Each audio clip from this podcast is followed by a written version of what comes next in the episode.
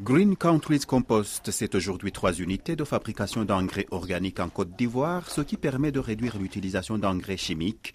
La première unité, c'est celle de Benjerville, près d'Abidjan. Silver Kwaku. Ici, c'est là que lorsque les camions qui proviennent des grandes industries arrivent, les déchets ou bien la matière organique est déversée. On récupère ces déchets-là sur la base d'un tri qui est déjà fait en amont dans ces entreprises-là. C'est à ciel ouvert que ces déchets sont déversés sur une superficie de 1200 mètres carrés. Et cette matière organique, une fois entreposée ici, on laisse un peu de temps pour s'affaisser parce que les camions qui arrivent ont une capacité de 20 tonnes. Vient ensuite la phase de la fabrication proprement dite de l'engrais organique, juste à côté du site de stockage. Dans ce site de fabrication de l'engrais, les machines pas en réalité.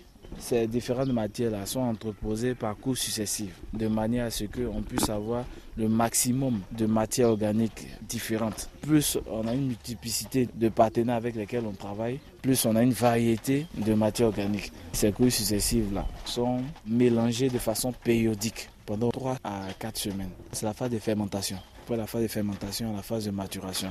Là, on ne fait plus de mélange, on laisse le produit seul continuer sa décomposition. La dernière phase, c'est celle du conditionnement avec un broyeur et un tamiseur électrique fabriqués localement pour obtenir la granulométrie voulue.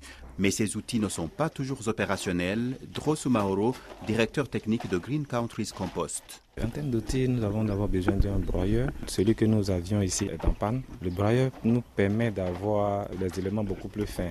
Parce que tous les éléments que nous utilisons n'ont pas la même durée de fermentation. Qu'est-ce que c'est que cette machine? Cette machine est un tamiseur électrique. Mais à cause des pluies, la matière devient beaucoup plus compacte. Et avec le tamiseur électrique, c'est difficile de travailler.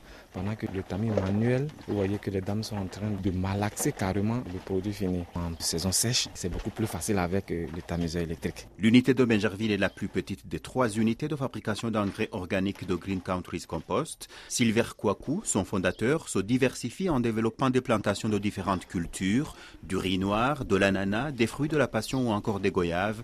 Il s'est aussi spécialisé dans l'entretien écologique des jardins.